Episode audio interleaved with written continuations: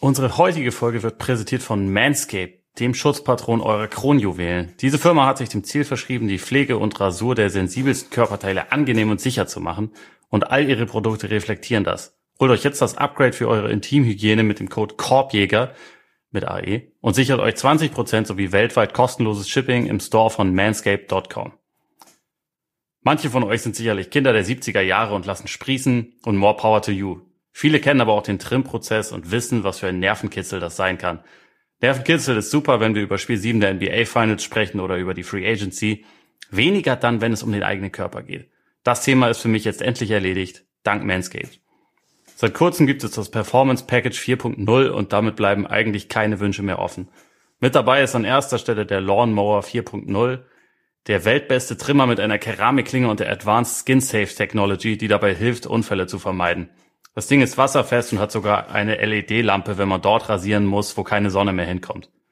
Mit dem Paket ist außerdem der Weed Wacker für die Ohren und Nasenhaare, ebenfalls wasserfest und hautschonend.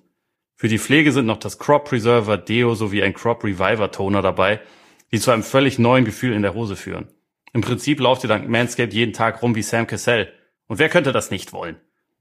Zwei Geschenke gibt's oben drauf. Eine Boxershort und eine Kulturtasche, die so stylisch ist, dass meine Frau mich sofort dazu gebracht hat, meine alte wegzuschmeißen. Ohne Witz, dieses Paket lohnt sich. Nochmal, sichert euch 20% und weltweit kostenloses Shipping mit dem Code Korbjäger bei manscape.com. Holt euch die richtigen Werkzeuge für diesen wichtigen Job. Der Code ist Korbjäger, natürlich mit AE und alles groß geschrieben. Nutzt diesen Code, damit helft ihr diesem Pod, aber vor allem helft ihr euren Kronjuwelen.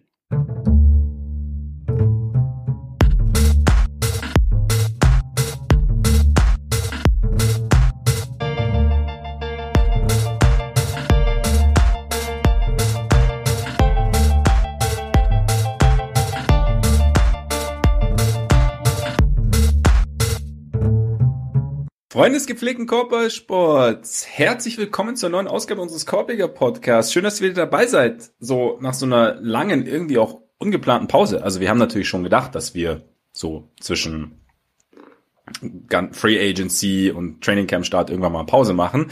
Äh, diesmal hat sie uns aber so ein bisschen eingeholt. Also es kam irgendwie Hitze, es kam dummerweise auch Corona ähm, weil kaum hatten wir den Trailerpark verlassen und wollten wieder Richtung Deutschland fahren, hat's uns erwischt. Jetzt sind wieder alle fit und negativ und äh, zumindest auf unserer Seite. Deshalb sitzen wir uns wieder gegenüber. Der mittlerweile hoffentlich auch wieder unbedingt gesunde Ole Freaks. Mein Name ist Max Marbeiter und Ole, äh, wir haben es ja gerade eigentlich schon gesagt, so ganz fit bist du noch nicht, ne? Du warst ja auch ein bisschen angeschlagen. Ja, ich habe äh, entspannterweise vor dem Kita-Start meines Sohnes, äh, Sohnes die erste äh, Kita-Krankheit schon bekommen, die er im, äh, im Austausch mit anderen Kindern sich geholt hat, außerhalb der Kita. Das ist dann auch nicht ja. übergegangen und äh, ja, die letzte Woche war jetzt insgesamt nicht so geil, aber ich weiß auch nicht, was ich, also wie, wie man das jetzt abschließen soll, aber äh, ich bin wieder fast fit. Nicht ganz, aber so fast. Immerhin. Und, äh, es reicht auf jeden Fall, um aufzunehmen, weil äh, ich dachte mir jetzt auch, die Pause war, die Pause war lang. Und ich meine, es ist ja, ja, es ist ja in letzter Zeit jetzt auch nicht wirklich viel passiert, kann man nicht sagen, aber irgendwie, irgendwie gibt's ja dann doch immer was. Irgendwie gibt's doch immer was, auf jeden Fall. Ich meine schon mal, es ist ja auch, ja gut, ist vielleicht in dem Fall der falsche, die falsche Bezeichnung, aber zumindest weißt du, was auf dich zukommt jetzt, so mit dieser Krankheit und der Kita. Äh, genau. Ähm, ich hoffe aber natürlich trotzdem, dass ihr vielleicht auch so lange wie möglich verschont bleibt. Man weiß es ja, man hört es ja immer. Man hört ja immer nur von den Leuten, die krank werden. Man hört ja nicht von den Leuten, bei denen die Kinder halbwegs gesund sind. Ja, also ich meine, krank wird man so oder so, glaube ich, in der Zeit öfter mal werden. Aber was wir gehört haben, was zumindest ganz gut ist, dass wir halt im Sommer anfangen, weil jetzt ist man ja die ganze Zeit draußen und so. Ja. Äh, der Sommer ist jetzt nämlich tatsächlich auch in Hamburg angekommen, nachdem er nee. wirklich lange nicht hier war, während okay, äh, überall ja. alle deutlich zu viel Sommer hatten, hatten wir hier eher ein bisschen wenig davon. Jetzt gerade ist es, ist es tatsächlich ziemlich sonnig und schön, von daher äh, kann man draußen sein. Ich glaube, das, das ist zumindest für dieses Thema ganz gut, aber dass wir des Öfteren mal äh, von allem pausieren werden müssen, da bin ich schon mal, äh, bin ich einigermaßen sicher. Ja, ich, ich, ich würde auch schätzen. Krass übrigens, apropos Sommer vielleicht nochmal so zurück, weil jetzt in Hamburg ankommen, wir waren ja dort, wo es, wo es besonders heiß war, am Atlantik, ne? Und bei unserer letzten Folge vor der Pause, als ich sie hochladen wollte, hat dann mein Computer irgendwann aufgegeben und hat äh, quasi gesagt, nee, Freunde, mir ist zu heiß bei 40 Grad. Und dann ist er quasi, hat er sich aufgehängt und dann muss ich erstmal warten, bis er wieder abgekühlt. Ich weiß gar nicht, wo ich ihn hingetan habe. Ich glaube, ich habe ihn irgendwie unter das Wohnmobil gestellt oder so. Bist mit ihm in den Supermarkt gegangen, der gut klimatisiert Ja, genau. Ja, ja, ja. Das war übrigens unser Go-To-Move eigentlich. Ja, das, das, so an diesem das extrem heißen Wochenende. Weiland ja. in Australien auch gemacht, weil es irgendwie nicht Ja. anders ging. Ja, es war, es war absolut nicht anders möglich. Wir hingen eigentlich echt, also haben dann dummerweise diese französischen Supermärkte kennst du ja, ne? Da ist ja, da gibt's ja alles. Ja. Also in den großen, ne? Da gibt's ja wirklich, also du kannst ja komplett einrichten. Haben wir dummerweise dann auch so ein bisschen gemacht. Neues Auto So, weißt du, gekauft. So ungefähr. Nee, wir haben, wir haben uns, wir haben uns so, so Einrichtungsgeschichten haben wir uns dann tatsächlich irgendwie gekauft. Wir haben uns dann auch, ähm, zum Beispiel eine Plansche habe ich mir gekauft. Oh, nice. Für draußen ist vier auf dem Balkon, ja. Aber ich habe mir eigentlich ist ganz geil, ne? Und dann, Wenn man eigentlich dreimal am Tag Tacos essen möchte, ist halt auch praktisch. Da, da, eben, richtig. Für, Tacos ist halt saugeil, weißt du, kannst du erst alles schön, schön scharf anbraten, noch die, die Tortillas dann, ja, Traum. Freue mich schon drauf, bis wir die jetzt einweihen. Sehr gut. Ähm, genau, habe ich dann halt im französischen Supermarkt gekauft, weil wir haben da sehr viel Zeit verbracht tatsächlich. Ähm, deshalb, übrigens ein, ganz kurz bevor wir einsteigen, weil ich das total geil fand, frischer Fisch am Atlantik ergibt ja Sinn, ne? Ja. Weniger Sinn ergibt, den frischen Fisch direkt neben der Unterwäsche zu platzieren. Ja, also ich, Ja. ich, ich versuche jetzt gerade eine Verbindung herzustellen, aber es ist, ist tatsächlich nicht so leicht. Es ist, es ist, es ist nicht so leicht. Es war wirklich tatsächlich so, du bist, du bist durchgelaufen und halt so quasi rechts war die Wand, da war der ganze Fisch ausgestellt, auch so schön in so Eisboxen, ne? Und dann links war die Unterwäsche. Vielleicht, wenn du die Unterwäsche aromatisieren willst, Shoutout Manscaped. Shoutout Manscaped, genau. Vielleicht auch mal, auch mal, ja, nee, aber eigentlich auch kein, irgendwie nicht. Ich, ich, ich Nee, irgendwie nicht. Ich, ich denke Nee. nochmal drüber nach. Vielleicht, denk mal vielleicht drüber nach, vielleicht, erschließt sich mir diese Strategie noch, die, Ja. die sie da hatten. Vielleicht dachten Ja, sie, mein- die Leute, die hier frischen Fisch kaufen, die brauchen meistens noch ein Unterhemd oder so. Und deswegen Stimmt, wollten sie das um- halt um's- direkt zueinander platzieren. ja, um es beim Grillen quasi Fischgrillen das Unterhemd tragen zu können, damit es Ja. auch schön, ja, irgendwie, irgendwie so. Ich meine, Platz wäre ja vorhanden, um, um es irgendwie anders so ein bisschen eventuell auch einfach Konserven neben dran zu stellen, weißt du, die ja theoretisch relativ geruchsempfind unempfindlich sind oder Gerüche nicht so Wobei ich aufnehmen, dazu sagen muss, frischer Fisch im Supermarkt sollte jetzt eigentlich auch, also wenn, der doll riecht, dann sollte man den nicht kaufen. Ja, aber äh, ich meine, so einen gewissen Fischgeruch kannst du ja nicht vermeiden. Aber du, du bist, du als Fischkopf hast da natürlich ein bisschen mehr Erfahrung als wir im Eben. Süden. Ne? Deswegen möchte ich dir da jetzt auch überhaupt dir nicht meine reinreden. Expertise teilhaben zu lassen. In Ja, München ja, habt ihr ja, noch nie ja. frischen Fisch gesehen. Nee, Außer aus Nee. der Bächle. genau, genau. Oder aus dem Starnberger See natürlich, Ja, wo natürlich. ich ja jeden, jedes Wochenende bin zum Angeln. Ja, auf, auf, auf deiner, äh, in, in deinem Zweitanwesen. ja, genau. Mit Seezugang, privat. Selbstverständlich. Also geht es mit Podcast-Millionen natürlich. Du bist ja ganz schnell, Shoutout Manscaped. Ähm, Nein, ähm, ja, wie schlagen wir jetzt, wie schlagen wir jetzt die Brücke? Ich weiß es nicht genau. Ähm, das, das war los, weil in der NBA war ja eigentlich nicht viel los. Und dann haben wir uns gedacht, so zum Einstieg eigentlich perfekt. Wir machen so ein bisschen Mailbag. Da könnt ihr uns Fragen stellen, die euch schon länger unter den Nägeln gebrannt haben oder die euch spontan gekommen sind vielleicht. Und dann kommt wieder das Thema ums Eck, über das wir uns eigentlich schon den ganzen Sommer freuen, über das wir uns, wenn wir ehrlich sind, eigentlich schon seit zwei Jahren erfreuen oder an dem wir uns seit zwei Jahren erfreuen. Die Brooklyn Nets, Kevin Durant. Kevin Durant hat wohl im Gespräch mit Besitzer Joe Tsai seinen Trade-Wunsch nochmal bekräftigt. Und vor allem hat er gesagt, entweder Steve und Sean oder ich. Entweder entlassen die Nets Nash und Sean Marks oder Kevin Durant bleibt. Und dann ist halt auch so die Frage, brauchen die, brauchen die Nets einen Coach? Brauchen die Nets einen GM oder ist es eigentlich, machen sie eigentlich eh alles zusammen? Und haben auch alles zusammen gemacht. Das ist äh, kollaborativ. An manchen Ja. Tagen kann vielleicht der eine der Coach sein, an, an manchen Tagen vielleicht der andere. Also Ja. man kann, man kann nicht sagen, dass das jetzt irgendwie so richtig schockierend wäre, finde ich. Also ich meine, gerade gerade jetzt so mit äh, im Zuge der Trade-Forderung und so hat war das ja ein bisschen offenes Geheimnis, dass dass äh, dass es insbesondere Durant und Marks nicht auf äh, auf einer Wellenlänge mehr waren. Nash ist natürlich noch ein bisschen anderes Thema, weil die eigentlich ja aus gemeinsamen Golden State Zeiten so eine ziemlich gute Beziehung gehabt haben sollen und äh, Durant ihn auch also so hieß es jedenfalls damals, explizit haben wollte. Jetzt gibt's natürlich wieder konträre Berichte, weil es natürlich immer unterschiedliche Agenten und unterschiedliche Meinungen und unterschiedliche äh, Sources gibt, die alle eine unterschiedliche Botschaft teilen wollen. Aber das, was für mich bei dem Thema irgendwie hängen bleibt, die Nets und also gerade Sean Marks hat im Zuge dieser Zeit mit, mit Durant und Irving ihn ja eigentlich quasi fast jeden Wunsch erfüllt, der da war. Und bei der Forderung, gebt jetzt Kyrie, der letzte Saison quasi kaum zur Verfügung stand und Kyrie ist und halt, ja, wenn man es nett ausgedrückt äh, haben möchte, ein etwas eigenwilliger Kerl ist, gebt dem jetzt nochmal einen Fünfjahresvertrag über 200 Millionen, der voll garantiert ist. Da, das war die eine Forderung, die nicht erfüllt werden konnte und jetzt ist, ja, dann bin ich raus. Ist halt schwierig, aber ich, ich weiß, ich habe nicht mal eine richtige Meinung dazu, weil irgendwie oder oder sagen wir, ich habe nicht richtig einen ähm, nicht richtig einen Take dazu, weil irgendwie ist es dämlich und andererseits war es vorhersehbar, dass es so kommen würde und also vielleicht ist es auch eine Lektion für ähm, für Teams, die irgendwie einen äh, also, also für Franchises, die, die ein überragendes Team zusammenstellen wollen, so für den Umgang mit Superstars, aber vielleicht ist es das auch nicht. Ich weiß es irgendwie nicht.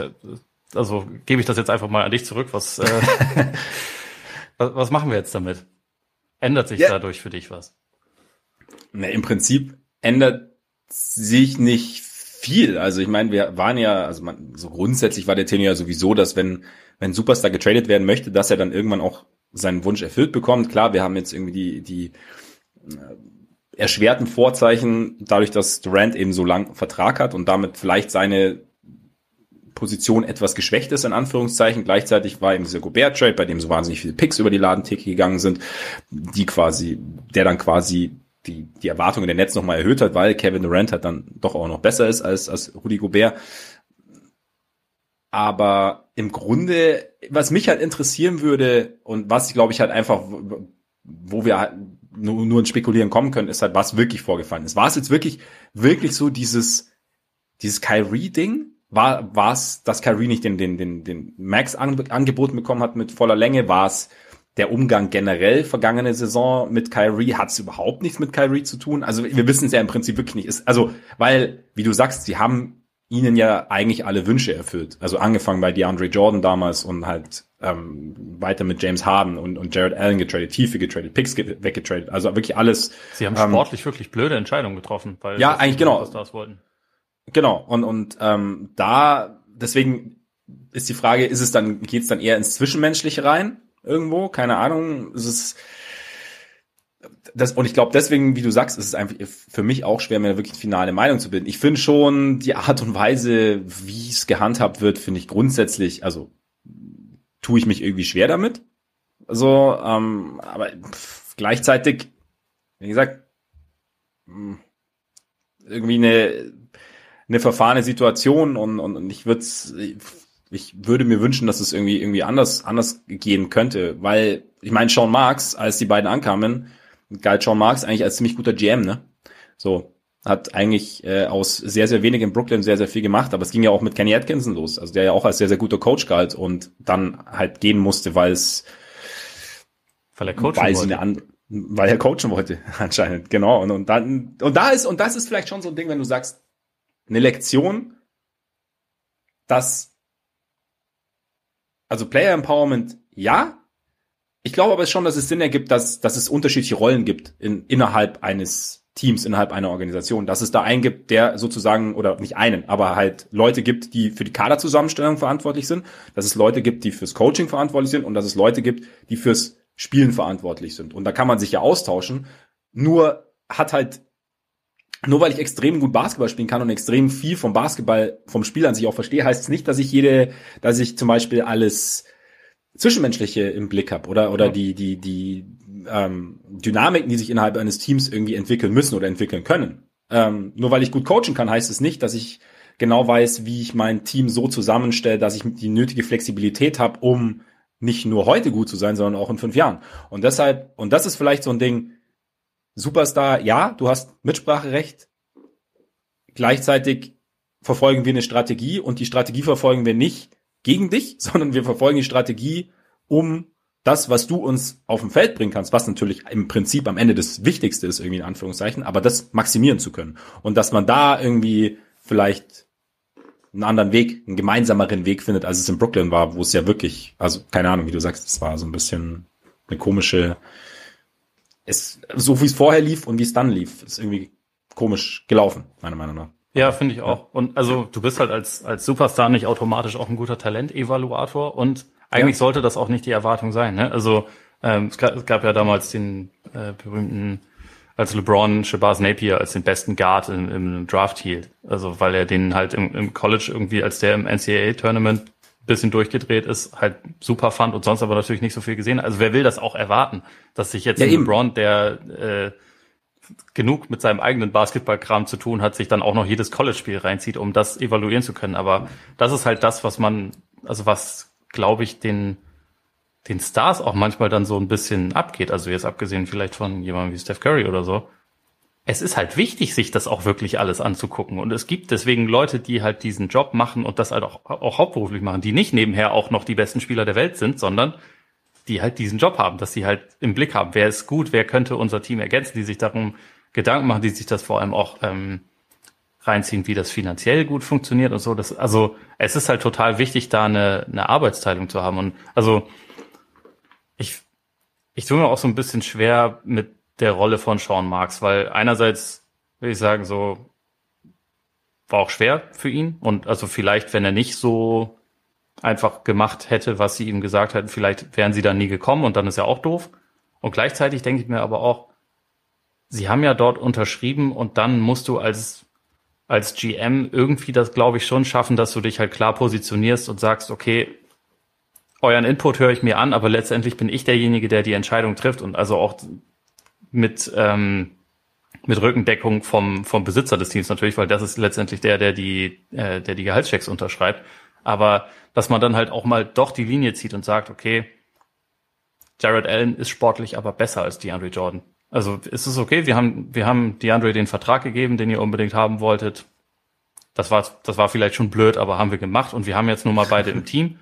Und Allen ist klar, klar der bessere Spieler, ist, also ist jetzt schon ähm, effektiver, also zu dem, zu dem damaligen Zeitpunkt, als beide noch im Team waren. Und er ist halt zehn Jahre jünger oder was auch immer und auf dem aufsteigenden Ast, während die Andre Jordan seit Jahren auf dem absteigenden Ast ist. Wenn wir unser Team sinnvoll weiterentwickeln wollen, dann macht es wesentlich mehr Sinn, Jared Allen spielen zu lassen und ihn, also selbst wenn wir ihn nicht auf ewig behalten, dass wir ihn halt als, als äh, Trade Asset, soweit es geht, ins, ins Schaufenster stellen. Und solche Sachen irgendwie finde ich da halt schon auch, dass die Organisation, und das ist dann in dem Fall Sean Marks, das ist äh, dann auch der Coach, also ich meine, Atkinson hat es ja offensichtlich versucht und das hat dann nicht so gut geklappt, ja. aber äh, auch, auch dann sein Nachfolger Steve Nash. Das sind da, also es muss halt von allen dann klar die Linie da sein, das ist mein Kompetenzbereich. Ihr könnt mir was dazu sagen, wenn ihr wollt, aber die Entscheidungen hier treffe ich. Und das, das haben jetzt halt schon einige Organisationen nicht hinbekommen. Und also kannst du auch eine, eine Parallele dann ziehen ähm, zu den Lakers so ein bisschen, die halt auch diesen, diesen Westbrook-Trade ja ziemlich auf, äh, aufs Andrängen ihrer Stars beziehungsweise von Klatsch gemacht haben, der halt sportlich bescheuert war. So. Und irgendwo ist es dann auch schwer zu sagen, einfach nur, ja, die Stars sind schuld. Also natürlich tragen die einen Teil der Schuld, aber im Idealfall hast du halt auch eine Organisation, die das so ein bisschen einfangen und managen kann und die auch mal sagen kann, Leute, ihr seid super, ich habe euch gerne hier, ähm, wir, wir äh, halten alles von euch, wir werden alles tun, damit wir ein überragendes Team zusammenstellen können. Aber dieser eine Deal, der macht uns nicht besser. Da bin ich überzeugt von, wir müssen was anderes machen.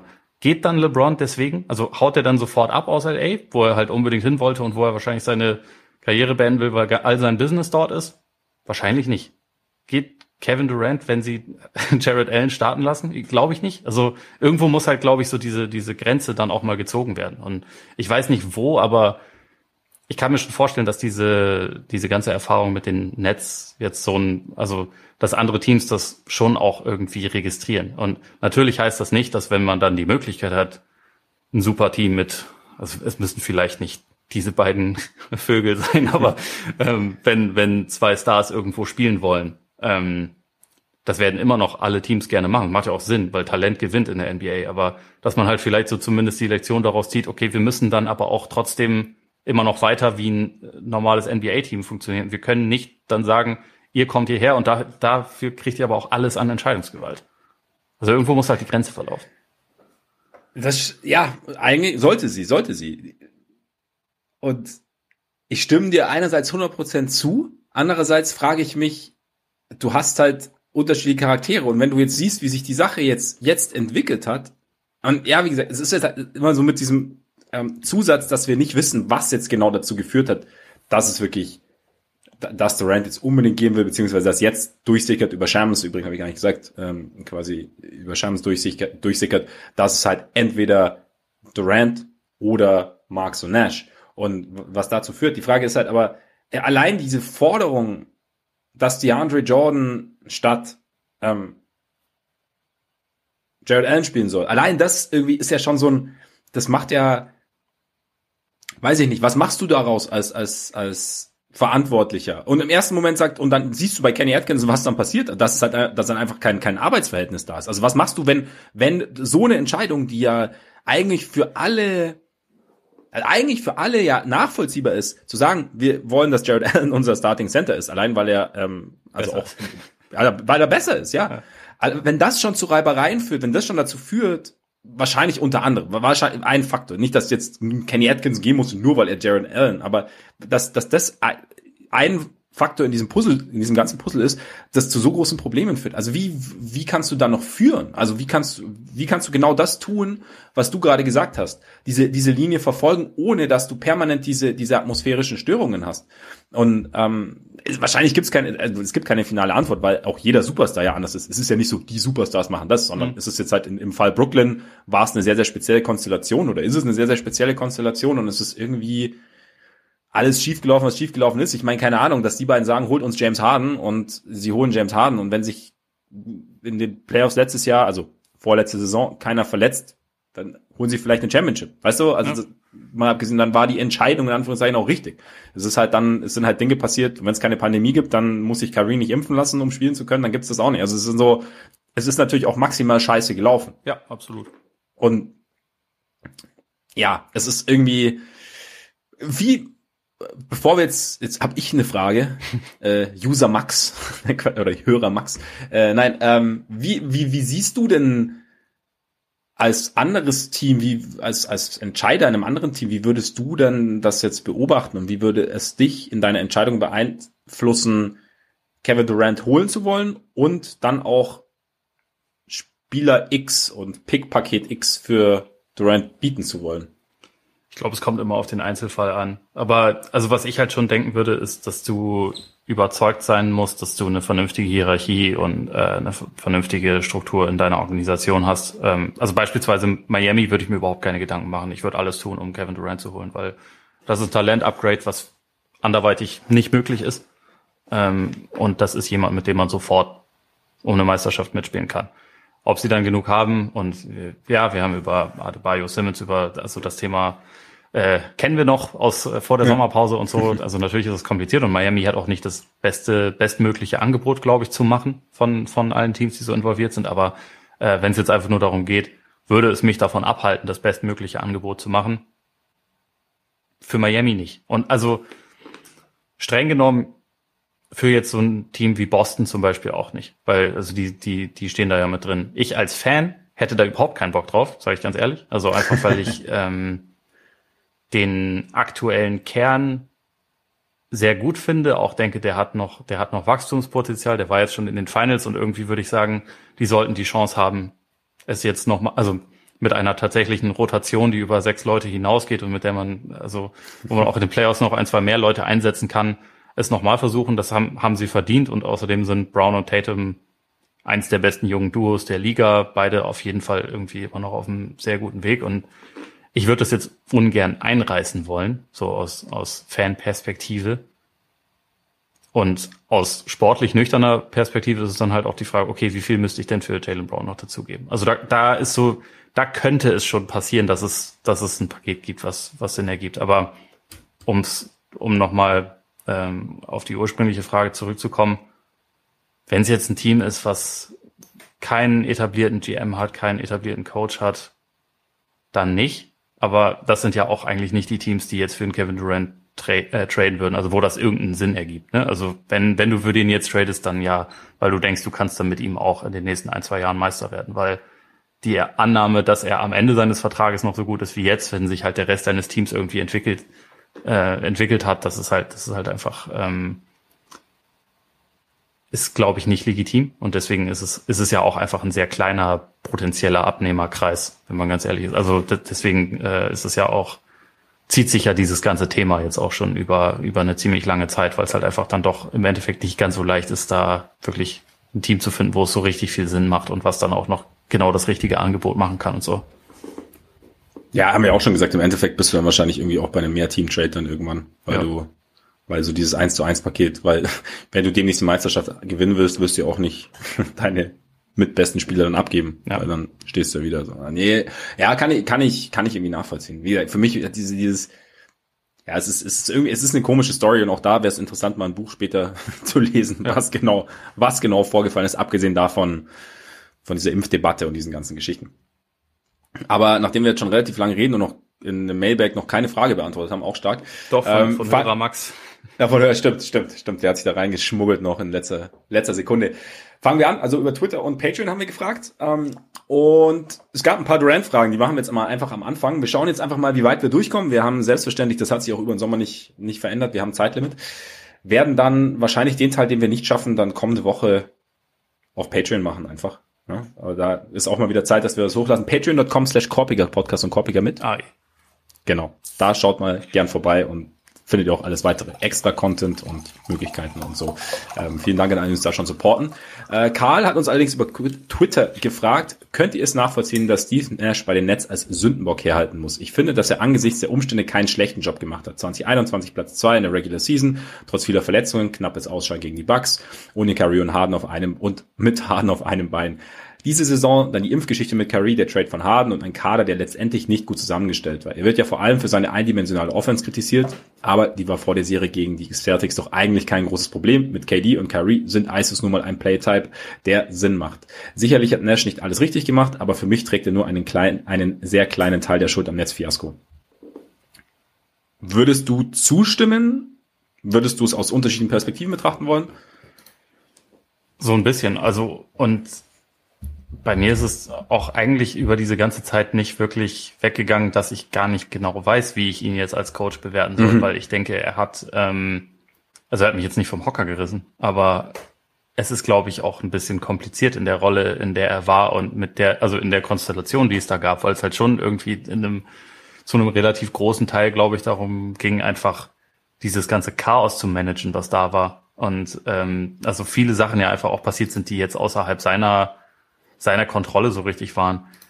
Ähm, Kritik an der Offense finde ich nur bedingt, aber äh, sinnvoll. Also einfach schon, weil sie in den Minuten, die Durant und Irving zusammengespielt hat, irgendwie ein Offensivrating von 125 oder sowas hatten. Das ist halt einfach nur überragend. Da kann man eigentlich überhaupt nicht groß was dran kritisieren. Und klar, es war äh, schon teilweise eindimensional mit den mit den Isolationen und so, aber es hat halt wunderbar funktioniert. Und wenn du eigentlich, wenn deine beiden Stars spielen, so mit die beste Offense der Liga hast, dann ist das jetzt nicht unbedingt der Punkt, wo man ansetzen muss.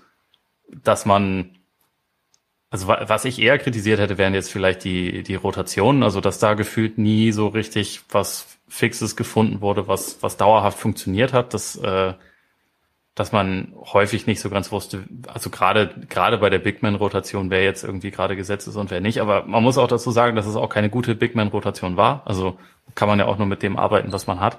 Die Defense war auch jetzt absolut nicht berühmt zuletzt, aber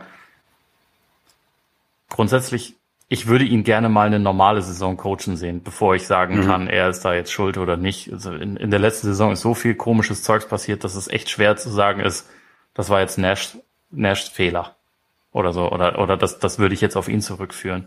Dass er in der Kette ein eher schwaches Glied ist, das kann, glaube ich, schon sein, aber halt auch einfach, weil, weil andere Charaktere letztendlich mehr zu sagen hatten als er. Das ist nicht ideal für einen Coach. Das sollte auch eigentlich nicht so sein, aber ich glaube, gerade mit diesem, dass er mehr oder weniger handpicked war und so, ist es auch schwierig, diesem, diesem Status dann irgendwie zu entkommen.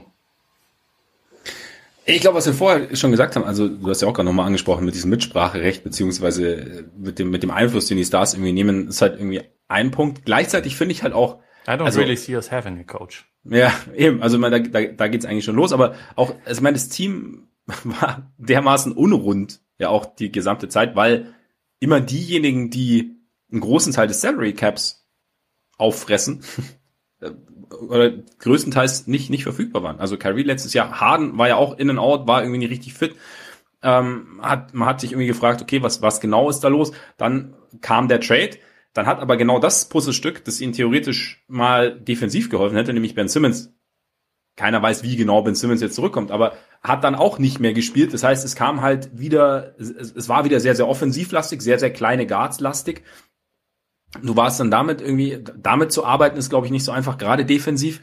Und die Bigman-Rotation hast du angesprochen, dass du da halt jemanden holst, wie zum Beispiel Aldridge, der natürlich offensiv immer noch jeden Midrange-Jumper irgendwie treffen kann, der aber halt defensiv noch nie der mobilste war und halt im etwas höheren Alter es auch nicht mehr werden wird. Und dann, dann bist du halt irgendwie, dann ist es schon schwierig, wie du sagst, Rotation ist sicherlich ein Ding. Ich, ich tue mich selber immer, sage ich ja auch ganz gern, schwer, Coaches wirklich einzuschätzen. Und bei Nash tue ich mich selber extrem schwer, einfach aufgrund dieser ganzen Geschichte. Ich meine, Durant hat ja selber nach der Saison gesagt, also so, das, das Blatt, mit dem er spielen musste, war, war denkbar ungünstig ja. über die gesamte Saison. Und keine Ahnung, hat, macht ein erfahrenerer Coach, was das Game Management angeht, mehr draus, vielleicht, weiß ich nicht. Gleichzeitig würde ich Nash jetzt nicht nach dieser Zeit als, als blind bezeichnen. Als Off Offensive Rating hast du angesprochen und von daher würde ich gern, würde ich gern abwarten. Josiah hat ja, ich meine, der Vollständigkeit halber hat ja auch schon per Twitter gesagt, dass er hinter Coach und GM steht. Weltklasse so. übrigens, ja? Also, ja, dass das also, irgendwie äh, sofort als Reaktion auf den, den Bericht von Shams kam. Also, ja. Ja. Das, das, muss man halt auch irgendwie sagen. Die Linie von Josiah hat sich ja im, im, letzten Jahr einfach auch erst so krass gedreht, ne? Weil davor war das ja so, dass so Sachen wie mit Atkinson und so, der musste dann halt gehen. Letztes Jahr mit dem Thema Impfdebatte, da hat er dann irgendwann so den, ähm, da hat er den Kurs gedreht und seitdem anscheinend ja auch relativ, äh, relativ eindeutig. Ja. Das ist halt auch, also das äh, zielt auch so ein bisschen auf das, was ich am Anfang meinte. Ab, eigentlich wäre es halt sinnvoll gewesen, von Anfang an eine klare Linie zu haben und die nicht irgendwann zu drehen. Also dass da dann wiederum Frustration entsteht, wenn du halt eigentlich den Leuten quasi vermittelst, ja, ihr kommt her und ihr könnt machen, was ihr wollt, weil ihr seid unsere Dudes. Und dann auf einmal, nee, jetzt, äh, jetzt reicht's. Ist natürlich dann auch ein bisschen was anderes als Wobei, das, worauf man sich eingestellt hat. Aber ich, ich meine, ich weiß, äh, Impfdebatte, globales Thema. Es sind, also, nee, es sind auch Dinge passiert, eben, davon genau. machen, ne? Aber halt einfach ja, mit diesem ja. jeden Wunsch ablesen und so. Das, äh, ja.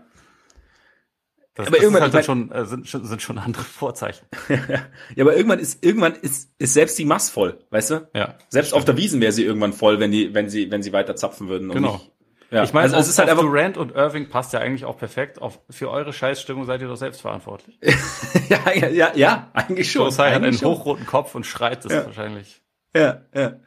Und da und von daher, ja, irgendwann sagst du halt auch, wenn du länger zusammenarbeitest und halt ja, wie gesagt, das heißt nicht, dass die Netz alles richtig gemacht haben oder dass da, dass, da, dass, dass jetzt die, die Netz nur die armen Opfer sind. So, ne? Nee, ich glaube, die haben auch viel aber, falsch gemacht.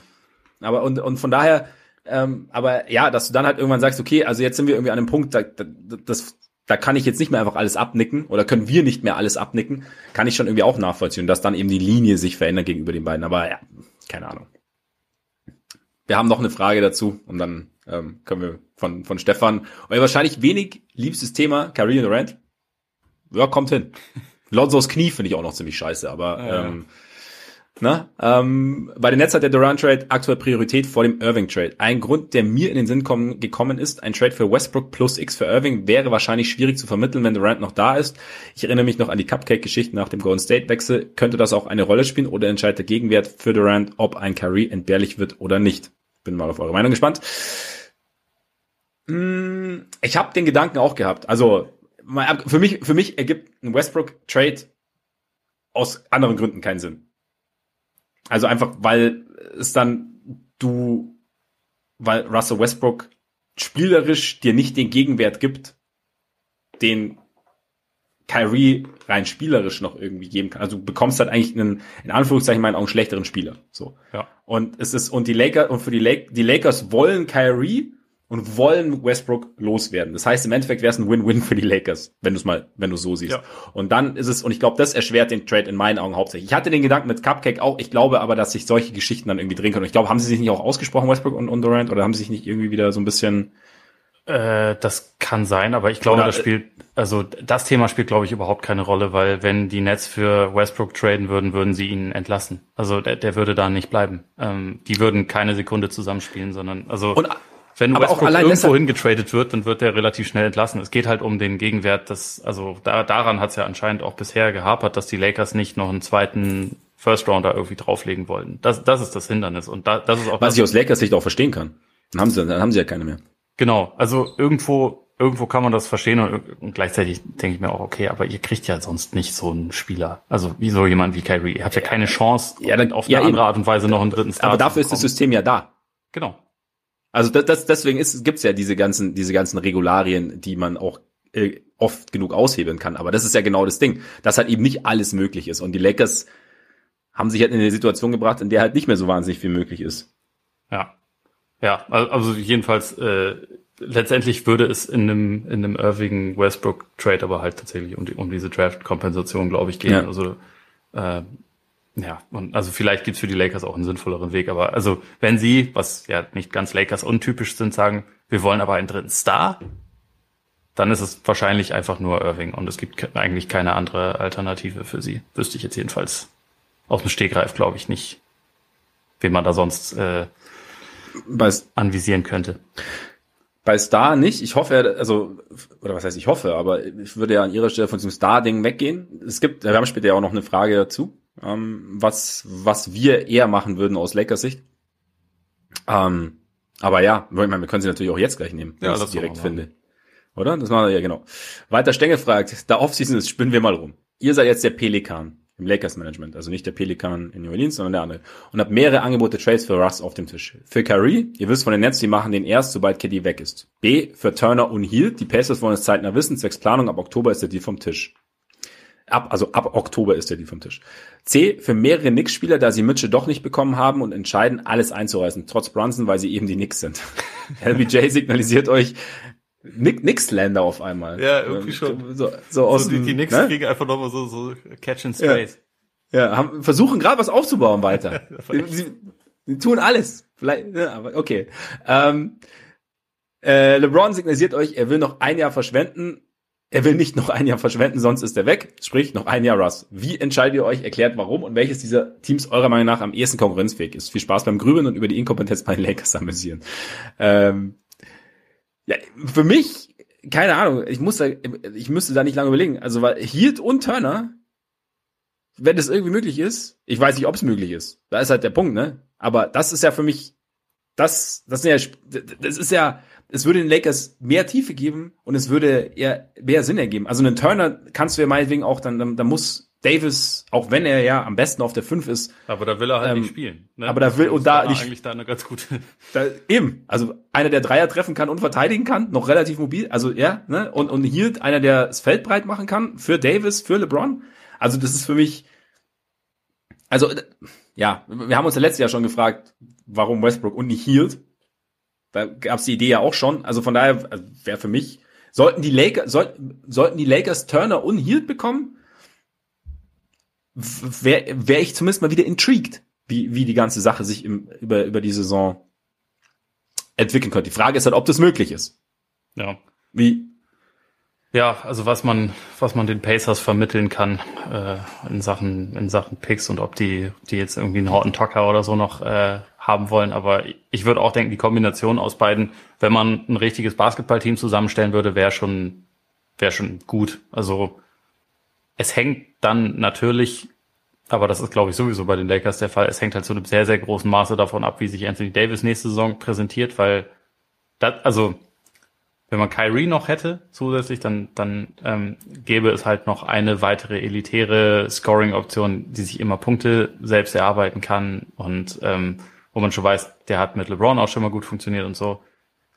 Aber Davis vor zwei Jahren halt auch seitdem hat man es halt nicht so nicht so wirklich viel gesehen. Aber also wenn wenn er halt noch mal dieses Level erreichen kann und auch ähm, gesund ist über eine Saison und seine also sein Sprungwurf wieder so ein bisschen zurückkommt, der war halt seit der Bubble einfach bei weitem nicht so gut wie in der Bubble, dann ist er der zweite Star und dann also dann reicht auch dieses dann reicht auch dieses Duo LeBron Davis meiner Meinung nach. Da brauchst du nicht zwingend noch einen weiteren Star, sondern brauchst du ja. ein Team drumrum. Da ist jetzt Hield natürlich auch keiner, der dir irgendwie defensiv hilft, aber dafür ist er ein elitärer Schütze und einer, der auch ein bisschen Ballhandling übernehmen kann und so. Und äh, das wäre, glaube ich, schon jemand, der da gut reinpasst. Also sie hätten ihn ja auch letzte Saison einfach holen sollen. Ne? Das, das ist ja kein Geheimnis, dass das wesentlich besser für sie gewesen wäre, wenn sie das einfach gemacht hätten und nicht ihre ganze Tiefe abgegeben hätten für, für Russell Westbrook. Ähm, wenn man davon ausgeht, Davis und LeBron haben noch eine richtig starke Saison in sich, dann würde ich halt auch sagen, mach den Deal, weil das sind Rollenspieler, die echt weiterhelfen. Und äh, mhm.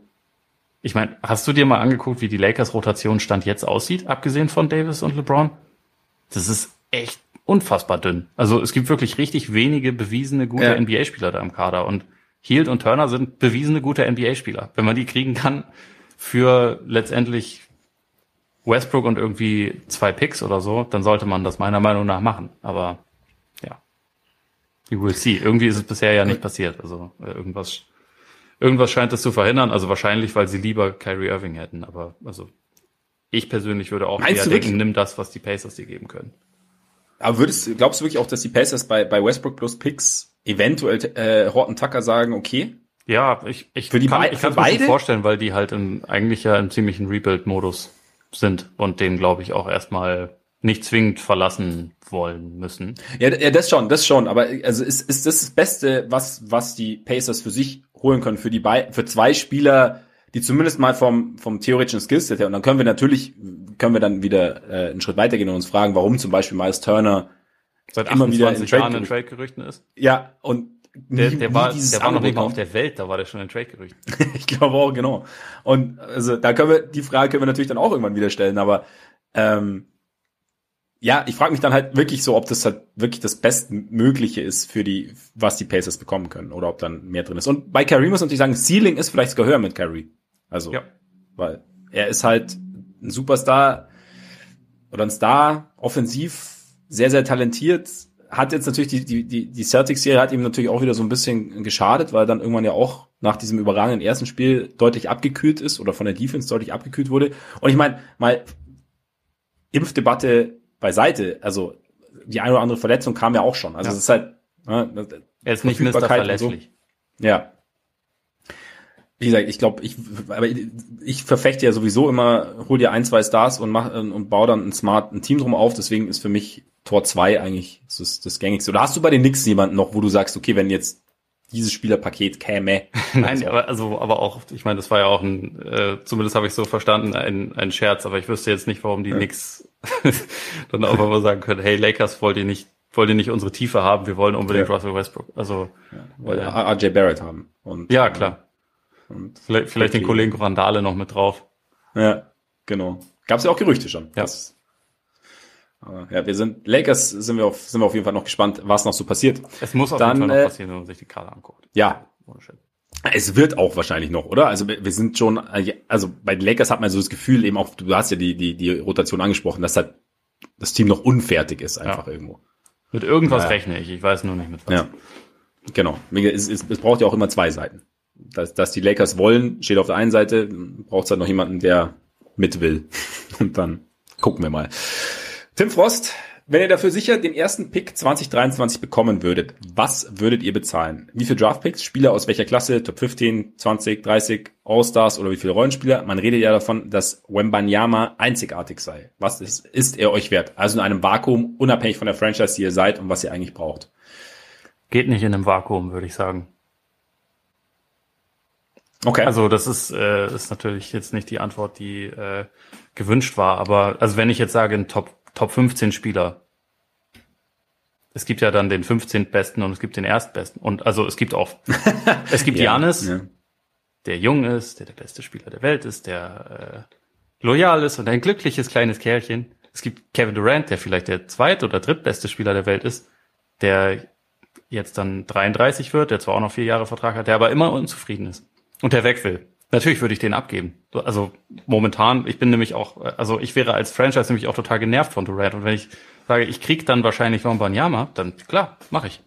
Weil das ist die Möglichkeit, äh, eine neue Ära zu prägen. Weil ich glaube auch, dass das ein, äh, ein unfassbares Talent ist. Aber äh, also das ist so ein bisschen das Problem. Und also wenn du jetzt so die die Liste durchgehst, das ist ja, jedes Team ist in einer individuellen Situation. Jeder potenzielle Star, den man irgendwie traden könnte, ist in einer anderen Situation. Also entweder auf dem aufsteigenden Ast hat das Potenzial, Top 5 Player zu sein oder nicht. Also, das ist halt total unterschiedlich. Pauschal könnte ich jetzt nur sagen, wenn ich, wenn ich das Gefühl habe, mein Team hat nächste Saison oder die Saison danach eine realistische Chance, Meister zu werden, dann würde ich sagen, nein. Also dann, dann mache ich es halt einfach nicht. Äh, das ist halt ein relativ kleiner Kreis von Teams. Und bei allen anderen ist es dann halt sowas, wo man ein bisschen, bisschen hin und her entscheiden muss, glaube ich. Also deswegen so, ich, ich kann nicht sagen, das gebe ich jetzt ab. Also weil, weil auch, auch wenn man irgendwie sagt, ja, zwei All-Stars, aber die All-Stars können ja ganz unterschiedlich sein. Es kann, äh, also DeJounte Murray war letztes Jahr auch All-Star. Den will ich traden, klar, das ist kein Problem. Aber wenn, wenn der All-Star Ja Morant ist, dann müsste ich wahrscheinlich noch einen Moment länger drüber nachdenken. Würdest du Wutsch traden? das ist ja nicht mal mehr ein All-Star. Also ja, aber da, gut, aber er, doch, natürlich, er ist ja All-Star. Er hat es ja in seiner Vita stehen. Er war, ja, er war einmal All-Star. Ja. Jamal McLaure ja. war auch zweimal All-Star. Ne? Hey, hey, hey. Entschuldigung, aber es stimmt. BJ Armstrong stimmt. war auch ich weiß, ich weiß noch nicht, ich weiß noch nicht, ich weiß noch nicht, weshalb er, weil er hatte auch, nee, ich, auch kein, hm, ja, Slender. Chris Kamen war auch mal All-Star. Ja, zu Recht. Absolut. Zu Recht. Ich, meine, ich würde nur sagen, es gibt große Unterschiede zwischen All-NBA und All-Star. Meinst du? Leicht, ja. Ja, ja.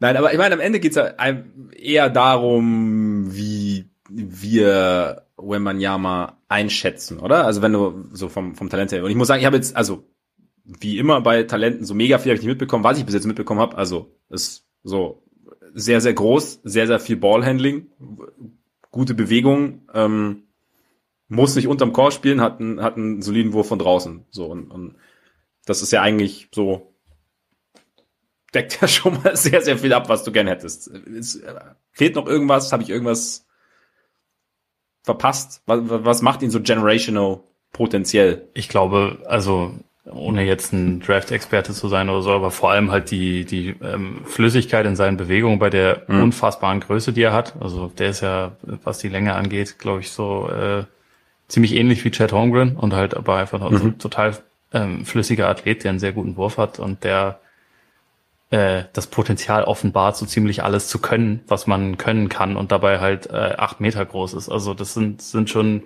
es ist schon ein sehr, sehr interessantes Paket und dann muss man natürlich immer sagen, dass so Entwicklungen auch nicht linear verlaufen, aber es hat schon seine Gründe, dass mehrere Teams in diesem Sommer eigentlich ihr Team so ein bisschen eingerissen haben und relativ klar äh, kommuniziert haben, ist, wir wollen jetzt den. Oder und wenn wir den nicht kriegen, dann wollen wir zumindest Scoot Henderson, der ja auch ein, ein äh, als absolute Superstar-Talent gilt. Ist, hm. die, die beiden sind ja nächstes Jahr ähm, wohl drin und es, also dann sind in dem Jahrgang auch noch mehr interessante potenzielle Star-Talente drin. Also äh, ich glaube, nächstes Jahr wird das Tanking allgemein eine etwas größere Rolle spielen. Ja, schön. Freue freu, freu mich drauf. ähm, aber im Endeffekt, dann geht's ja, dann, dann kannst du ja schon sagen, All-Star zum Beispiel, also, oder sagen, sagen wir, einen, einen Donovan Mitchell plus X-Picks. Also wenn du sagst, du hast einen potenziellen Superstar mit natürlich der Unsicherheit, in Anführungszeichen, wie die Entwicklung verläuft, vielleicht auch bei der Länge und bei diesem Bewegungsablauf, wie groß ist die Belastung für, für den Körper, dass du dann halt, ja, ob dann Verletzungen kommen, nicht, dass ich jetzt sagen will, dass es passiert, ist ja sicherlich auch was, was, was dann aber in die Evaluierung dann vielleicht irgendwie mit reinspielt, gerade wenn du traden würdest, aber Mitchell wäre ein All-Star bis da, also ob ja. du dann zum Beispiel so jemanden abgeben würdest. Würde ich. Würdest du. Ja. ja. Also einfach, weil, weil Mitchell zwar noch jung ist, ich aber bei ihm nicht die Fantasie habe, dass er also Top 5 Player sowieso nicht und ähm, Top 10 eigentlich wahrscheinlich auch nicht. Also ich glaube nicht, mhm. dass er noch so krasse Schritte nach vorne machen wird. Und dann, ab da kann man, finde ich, anfangen darüber nachzudenken. Booker zum Beispiel? Booker ist ein wesentlich interessanterer Fall. Da, da, ich ich glaube, da, da muss ich erstmal mich vor den Kamin setzen und eine Weile ins Feuer okay. Starren. Und Pfeife rauchen und ja. ähm, ein Cognacle trinken. Booker ist echt schwierig. Also, aber also im Vakuum vielleicht schon. In der Situation, in der Phoenix ist nein. Sagen wir ja. mal so. Ja, ja, gibt's Sinn. Ja, stimmt. Weil egal wie viel Potenzial da ist, ob das Potenzial das Alte von Chris Paul einholt, wissen wir nicht. Ja. Oder und von sehr daher, unwahrscheinlich. Ist sehr unwahrscheinlich, genau. Naja, ich bin, ich bin sehr gespannt. Also ich habe äh, bis jetzt nur so ein paar Videos gesehen und sieht tatsächlich abgefahren aus, wie er sich bewegt bei Total. dieser krassen Länge. Und ähm, dann noch der Wurf dazu und Ballhandling dazu, wie gesagt. Also ich bin, bin sehr, sehr gespannt, wer, wer da kommt und wo er dann landet. Aber wirklich in San Antonio landet. Auch überragende Überleitung natürlich, weil San Antonio hat ja schon getradet, um Wembanyama zu kommen, ja. zu bekommen, sozusagen. DeJounte Murray. Und Sascha Lippe fragt, weil DeJounte Murray ja gerade äh, in äh, Pro-Am-Ligen unterwegs ist und sich da irgendwie mit Gott und der Welt anlegt. Also vor allem mit Paulo Banquero. Ich, äh, Sascha Lippe fragt, was sagt Max zum DeJounte Beef und warum hat äh, Ole jetzt Angst vor großen Buchstaben? Du hast ja DeJountes Instagram-Post, beziehungsweise den Tweet mit dem Instagram-Post, hast du halt diese Großbuchstaben angesprochen, die dich verfolgen. Murray schreibt ja immer in Großbuchstaben. Ne? Ich habe schon ein paar Mal irgendwie. Es, es ist eine, eine Krankheit. Oder ich würde eigentlich eher sagen, ein Verbrechen ist es. Ja, Ich, ja. ich reg mich ja schon immer wahnsinnig auf, wenn Leute Anführungszeichen falsch setzen. Und halt, also äh, irgendwo mitten im Satz, wo es überhaupt keinen Sinn ergibt, irgendwie Anführungszeichen hin. Also da kenne ich so ein paar Kandidaten, wo ich manchmal schreien möchte, aber dieses jeder, jeder erste Buchstabe muss groß sein. Also das ist ja vor allem auch anstrengend. So, dann immer wieder Ja. auf die, also meine Fresse. Ich schreibe zum Beispiel am Handy, also weiß ja WhatsApp, ich schreibe nur klein, weil mir nicht, die, dieser zusätzliche, dieses zusätzliche Drücken auf jetzt Großschreibung, das, das spare ich Du mir. am wirst doch verrückt. Das geht doch nicht. Ja, ja. Ja, und der Beef, ich habe kein, wa- wa- was ist denn das Problem? Also Banquero ist ja an- anscheinend, hat er, hat ja in seinem Instagram-Post Murray geschrieben, so ein bisschen, ihm sei es zu Kopf gestiegen, sozusagen, dieses NBA-Leben. Wo dann auch ein paar angemerkt haben, zu Recht, also er hat bis jetzt fünf Summer League-Spiele gemacht, also so viel NBA-Leben hat er jetzt auch also, und, ähm, da gab es diese Aktion, in der Murray Banquero hat aussteigen lassen und dann diesen Over the Backboard Dank irgendwie hatte Mhm. und ihn dann angeschrieben hat. Aber was genau, also ich weiß nicht genau, was, was ist, Bill Simmons hat auch mal gesagt, Warum? wenn, wenn Leute sich in der NBA so intensiv miteinander streiten, dann ist es eigentlich immer, weil ähm, irgendwie Kartenspielen äh, oder, oder eine Frau involviert sind, worum es geht. Ich habe keine Ahnung, was es bei denen ist, äh, aber es wirkt auf jeden Fall ein bisschen persönlicher, als einer war irgendwie Ja, ne? vielleicht mal ein bisschen hat, hat irgendeinen Spruch gedrückt oder so. Äh, Also, Ja. aber was genau, keine Ahnung. Es wirkt für mich eigentlich auch albern und es ist halt so ein sommersaure Gurken-Thema. Für mich ist es eigentlich wirklich nur äh, relevant, diese ekelhafte äh, Grammatik. das, das war nicht das eigentlich größte Problem ich an der ich habe gestern auch gekotzt, Also, nachdem ich das gelesen habe. Echt widerlich. Ja, ja, nee, kann, kann ich nachvollziehen, kann ich nachvollziehen. Äh, nee, ich habe keine Ahnung. Ich weiß, ich weiß auch nicht. Äh, Interessant finde ich nur diese Videos, die von Mario aufgetaucht haben, dass er irgendwie meint, jedem den Ball irgendwie auf den Kopf hauen zu müssen, dieser Pro-Am-League. So ein bisschen das. Ist ja irgendwie Keine relativ. Also eigentlich fand ich, hatte ich so von ihm so einen sympathischen Eindruck. Irgendwie ist er, Ja. ist er vielleicht, fährt er vielleicht gerade einen komischen Film. Ich weiß es auch nicht. Ja, ja, ist komisch. Ähm, Vielleicht ist das der genau. Einfluss von Trey Young jetzt schon. Ich habe ja eigentlich, ich habe ja durch Hustle, ich fand ja, Trey Young hat ja irgendwie einen, einen sympathischen Auftritt in Hustle auch gehabt. Ich habe den letztens nämlich gesehen. Mal so, als der Corona-Nebel so sich so leicht gelichtet hat, habe ich gedacht, jetzt ist Zeit für Hustle. Und ich muss sagen, meine Frau fand ihn auch richtig gut. Meine auch. Der ist ja auch, der ist, das ist ja auch ein Film für die ganze Familie. Absolut. Also ich fand echt richtig, ich fand ihn richtig geil. Also Also habe ihn auch gerne gesehen. Eventuell machen wir dazu ja bald mal was. eventuell machen wir dazu bald was. Und äh, da, wie gesagt, Trey Young fand ich irgendwie, war mir irgendwie sympathisch. Ich, ich glaube, ich glaube, ich glaube, Trey und ich finden, also zumindest meinerseitig, er weiß ja nicht mehr um meine Existenz, ähm, finden wir noch zusammen, glaube ich. Finde ich gut. Kann, kann ich mir vorstellen. Ich, ich habe ich hab Jahre dafür gearbeitet, dass es endlich so weit kommt. Ja, ja jetzt subtil. Jetzt droht DeJounte Murray alles einzureißen ja, genau. mit seiner Grammatik. Ja.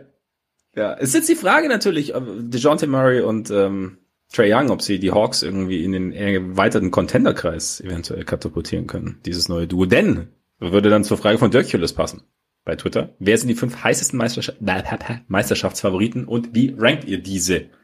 Also in die Top 5 würde ich sie nicht packen. Die Haken. Nee, ich auch nicht. Ich würde sie auch nicht, ich würde sie auch nicht in die Top 10 packen, stand jetzt. Wahrscheinlich. Ähm, Power Ranking kommt demnächst, dann können wir das wahrscheinlich ein bisschen Ja. konkretisieren. Aber Ja. meine Top 5, also erstmal noch unsortiert, das können wir gleich machen.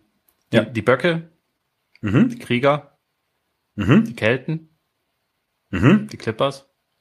Mhm. Und beim fünften Team bin ich mir nicht hundertprozentig sicher.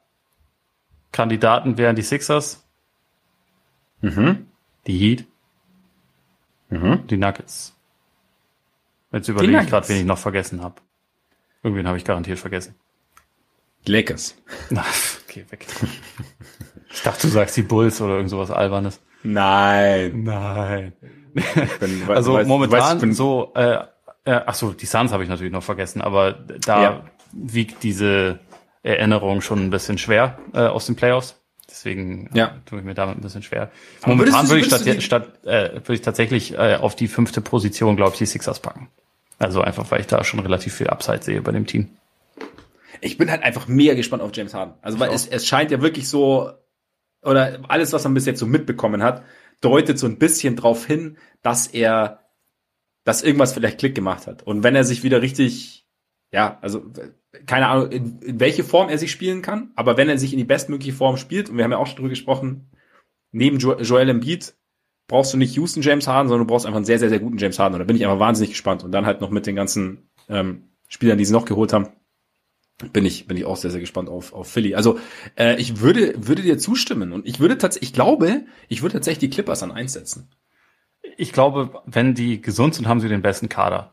Und ja. ich weiß halt nicht, ob die gesund sind. Deswegen äh, hätte ich sie jetzt moment, also für den Moment auf, auf äh, Rang 4 gesetzt, aber ich kann es mir durchaus auch vorstellen, dass, also ich meine, letztendlich hängt es natürlich davon ab, wenn Kawhi wieder voll gesund ist, was ja anscheinend so, so ist, und ähm, wieder das Niveau von vor seinen Verletzungen erreicht, wo er wirklich also mindestens gleich auf mit, mit Janis und KD war für den, für den besten Spieler der Welt, dann, äh, dann können die auf jeden Fall Meister werden, dann haben die ziemlich gute Karten, weil, also die, die Breite des Kaders und auch die Flexibilität, die ganzen verschiedenen Looks, die sie anderen Teams geben können, das ist schon, das ist schon Eben. richtig krass. Also ja. da ist ja. ja. auch unfassbar viel Geld reingeflossen und so, aber ähm, ich glaube, wenn das alles zusammenkommt, dann kann das das beste Team sein. Und ich habe natürlich wie immer meine Zweifel, weil es halt die Clippers sind und die natürlich auch verflucht sind und man da deswegen genau, nicht von ausgehen sollte. auch dazu die Evolution, ja. ähm, deswegen wäre, also momentan wäre mein Ranking Bucks, Warriors, Celtics, Clippers, Sixers dann. Bei mir wäre es Clippers, Bucks, Celtics, Warriors, Sixers. Wobei ich bei den Warriors bin ich, bin ich einfach gespannt. Ich habe ja die ganze Zeit gesagt, den wahren Clay sehen wir, glaube ich, erst kommende Saison, frühestens. Ich bin sehr gespannt, was der wahre Clay ist. Und ja, ähm, was da, also da ist ja theoretisch, ist da ja noch Steigerungspotenzial, plus von den Jungen, Kuminga, Moody, auch noch Steigerungspotenzial. Wiseman ist noch eine Wildcard. Ist schon interessant. Ich, der einzige, und ich will kein, also bei Draymond bin ich halt einfach gespannt, ob es dann halt das Alter dann, ob es sich noch mehr bemerkbar macht. Ich glaube halt, dass bei, bei Draymond manche einzelne Spiele so insgesamt den, den Eindruck etwas verzerrt mm. haben, weil er war schon auch häufig einfach der beste Verteidiger der Playoffs. Auch ja, absolut. Er, ja. Also hatte er ein paar Spiele, in denen er ja. nicht so gut aussah, aber eigentlich ist er ja schon immer noch äh, ziemlich gut. Diese, also dass die Warriors zögern, ob sie ihm jetzt einen neuen äh, Maximalvertrag so lange wie möglich vorlegen, das kann ich verstehen. Ähm, aber so für den Moment, also ich, ich glaube zumindest noch für nächste Saison wird er sein Niveau, glaube ich, schon halten können. Ja, stimmt, stimmt. Äh, können. Dann können die Warriors ja, aber ich bin, äh, die Celtics haben sich halt, haben sich einfach gut verstärkt. Ja, also, du hast ja auch. gesagt, und es, und ja, man kann vielleicht irgendwie Argumente finden, dass letztes Jahr vielleicht alles auch ein bisschen besser gelaufen ist, als man gedacht hätte in den Playoffs, oder dass es halt, dass es dass sie mehr Schwierigkeiten hatten teilweise, als sie hätten haben sollen ja. mit gewissen Teams. Kann man sagen, muss ähm, man sogar sagen. Mit, mit, mit den Bucks ohne Middleton, mit, den mit den Heat, mit ähm, einem verletzten Jimmy Butler und äh, Tyler Hero äh, hat Teile der Serie verpasst und so. Also von daher, deswegen bin ich gespannt. So ein bisschen, ein bisschen Wildcard, vielleicht die Warriors dann da davor, vielleicht die Warriors an drei und die Celtics an vier. Und ja, die Bucks, wenn fit, ist es halt einfach, ist halt Janis und dann ist da halt Middleton und dann ist es einfach irgendwie ein sehr, sehr rundes Team. Großes What-If irgendwie auch noch so. Was, wie, wer, wer Champion geworden wäre, wenn Middleton sich nicht, nicht verletzt hätte. Ja, absolut. Bei Draymond übrigens noch Shoutout, äh, ich habe ja jetzt die, die, die Rosen Podcast Folge mir angeschaut, angeschaut tatsächlich auch. Und, ähm, gut, also, richtig guter Podcaster Interview. Hat mir, macht irgendwie Spaß, finde ich. Weil er so sehr gut zuhört, finde ich, und halt ausreden lässt. Und es war eine ganz coole Interview-Dynamik. Das muss ich mir, glaube ich, noch anhören. Noch nicht ja. Und der Rosen ist sowieso bester Typ. Bester Typ, auch wenn er keine Meisterschaft, wo es keine Meisterschaft gewinnt, aber es ist einfach, es ist, es ist, er ist genau richtig da, wo er ist. Einfach ein super Typ. Ähm, Berat, wie lang könnte Memphis dieses Team zusammenhalten? Also wegen Cap Space. Sie haben ja einen großen Vorteil, dass sie die meisten Spieler gedraftet haben. Damit haben sie ja, äh, theoretisch können sie sehr, sehr, also den Kern zumindest, also sie haben ja Jackson Jr. schon verlängert, Morant hat verlängert, ähm, haben sie, haben sie alle Möglichkeiten. Ist halt die Frage, wie viel sie zahlen wollen, ob sie irgendwann Luxussteuer zahlen wollen, aber Besitzer scheint zumindest die Chance erkannt zu haben, mit diesem Team wirklich auf, auf Sicht um die Meisterschaft mitzuspielen und scheint auch durchaus bereit zu sein, was zu bezahlen, ne? Schon, wobei die ersten Konsolidierungsdeals ja jetzt auch schon waren, beziehungsweise die ersten Abgänge von dem, von dem letztjährigen Team. Also vor allem die Anthony Melton, der ja schon auch eine, ja. wichtige Rolle gespielt hat, der wurde ja letztendlich für das, für einen Pick und das Gehalt von, Aber hat von so, Danny Green abgegeben. Aber ich hatte, ich hatte bei, bei, bei Melton schon so den Eindruck, dass es auch so ein bisschen war, wir müssen mal gucken, wie es läuft und dann, also weißt du, also ich habe mich manchmal gewundert, warum er so wenig spielt, zum Beispiel. Mhm. Weißt du, wie ich meine? Ja, ähm, ich meine, sie hatten halt auch noch mit, mit äh, Tyus Jones ja auch noch einen weiteren, den sie ja auch gehalten haben. Und ich glaube, dass ja. der halt irgendwie, also dass der Eindruck war, dass er und äh, Morant auch besser zusammen funktionieren als Melton und Morant. Also sicherlich auch, ähm, wobei Melton hat seinen Wurf ja eigentlich auch ziemlich ver verbessert. Nee, also ähm, so die, die Line-Up-Daten haben das jedenfalls auch immer reflektiert und also, mhm. dass man dann nicht gesagt, wir müssen langfristig zwei bezahlen, irgendwo schon verständlich. Gleichzeitig war ja diese kranke Tiefe auch so ein bisschen das äh, die, die Calling Card der Grizzlies, aber ähm, also Kyle Anderson ist ist ist auch ist gegangen, gegangen ja. als Free Agent. Grundsätzlich muss man halt also auch auf die Frage rückblickend sagen, sie können wie du schon gesagt hast, die wichtigen Leute eigentlich alle halten, weil sie die Bird Rights haben. Also das heißt immer, dass du ähm, mit deinen eigenen Free Agents so verlängern kannst, dass du auch über, ähm, über Salary Cap gehst, also dass du halt nicht irgendwie Platz haben musst, sondern dass du halt drüber gehen kannst, aber je mehr das wird, desto mehr stößt du halt in diesen Luxussteuerbereich vor und da ja. kommst du dann halt irgendwann ja. an so einen Punkt, wie die Warriors jetzt, äh, jetzt, die irgendwie für jede Million, die sie da drüber zahlen, nochmal sieben Millionen oder sowas besteuertes ja. extra zahlen müssen, wodurch sie dann auf eine Gesamtbankroll von irgendwie 400 Millionen oder so kommen. Und äh, auch die Clippers sind ja jetzt irgendwie schon, also die, die sind ja das zweiteuerste Team und sind ja auch schon auf so, so einem völlig absurden Kurs. Und die meisten Franchises wollen das nicht zahlen. Das, also, was ja auch gute Gründe hat, weil äh, du ja. verdienst zwar, glaube ich, ganz gut Geld mit so einem NBA-Team, aber es ist jetzt auch nicht so, dass das halt alles eine reine Gelddruckmaschine ist, gerade in kleineren Märkten und da gehört Memphis dazu. Und der Besitzer von denen, Robert Parra, ist auch stinkreich, auf jeden Fall. Und ich glaube, der hat auch ein großes Interesse daran, dieses Team zusammenzuhalten und so, aber irgendwo wird es halt immer Grenzen geben. Und da müssen wir jetzt einfach so ein bisschen abwarten, wie sich das über die nächsten Jahre gestalten wird. Also wen sie behalten, wen nicht. Man muss ja auch sagen, dass Dauer, auf Dauer haben sie zu viele gute Leute. Also wahrscheinlich muss man diesen Kader sowieso noch ein bisschen mehr konsolidieren, weil ja alle irgendwie mhm. spielen wollen und äh, man im Zweifel dann auch mal drei Spieler für einen traden kann oder so, um halt einfach noch ein bisschen mehr Klarheit zu schaffen. Aber Theoretisch können sie alle halten. Was sie in der Praxis tun werden, wird sich zeigen, weil es halt einfach irgendwann schweineteuer wird. Ja, ich meine, im Prinzip, du hast ja, äh, Bane ist jetzt ja so der, der, der nächste oder einer der nächsten, bei dem es, bei dem eine Verlängerung, äh, Brooks ist der nächste, glaube ich, ist nächstes Jahr noch unter Vertrag. Äh, und Bane ist dann in 24, 25 glaube ich, ist dann Qualifying Offer angesagt. Das nächste heißt, haben sie Teamoption. Nächste Saison dann, glaube ich, schon. Ja, nächste Saison ist er dann ja, Extension genau. eligible. Ja, genau. Also das heißt, da ist dann halt die Frage, äh, ja, wollen sie, wollen sie nicht. Ähm, ich bin gespannt. Also wie gesagt, es, es hat schon irgendwie darauf hingedeutet, dass sie halt bereit sind, halt einfach diese Chance zu ergreifen, wenn du schon mal jemanden wie Jar hast. Und jetzt hast du mit Jackson halt mit der, mit der Verletzung, ist, da, meinst du, sowas wirkt sich aus? Also du hast ja den, den langfristigen Plan im Prinzip, ne, für eine, für eine Franchise. Und dann, du weißt bei Jackson, dass er sich hin und wieder verletzt, aber dass du jetzt halt einen deiner, einer deiner Eckpfeiler sich jetzt schon wieder langfristig verletzt. Meinst du, da ist dann irgendwie, dass man die Strategie anpasst oder, also natürlich viel Spekulation, aber wie, wie würdest du das einschätzen? Ich glaube erstmal nicht. Also zumal ja sein, seine Situation sowieso die ist, die äh, ist geklärt, geklärt ist, ne? Und ja. also die anderen Spieler musst du dir ja so anschauen. Und also es gibt ja, also Brandon Clark ist vielleicht jemand, wo man, äh, also weil der teilweise auch auf den Positionen spielt und halt der Backup ist, wo man dann halt vielleicht ein bisschen mehr drüber nachdenkt, wie, wie wichtig der ist.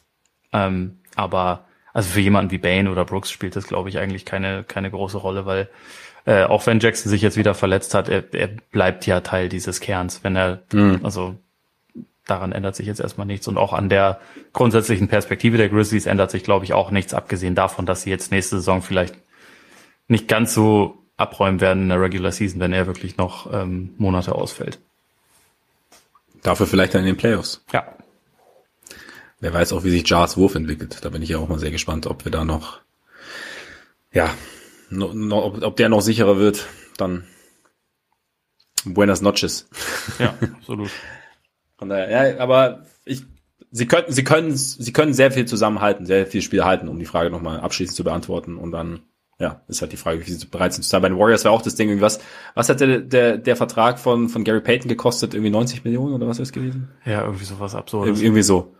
Und dann kann ich schon auch irgendwie wieder nachvollziehen. Also, dass, man dann sagt, okay, äh, mh, äh, doch nicht. so, Ja.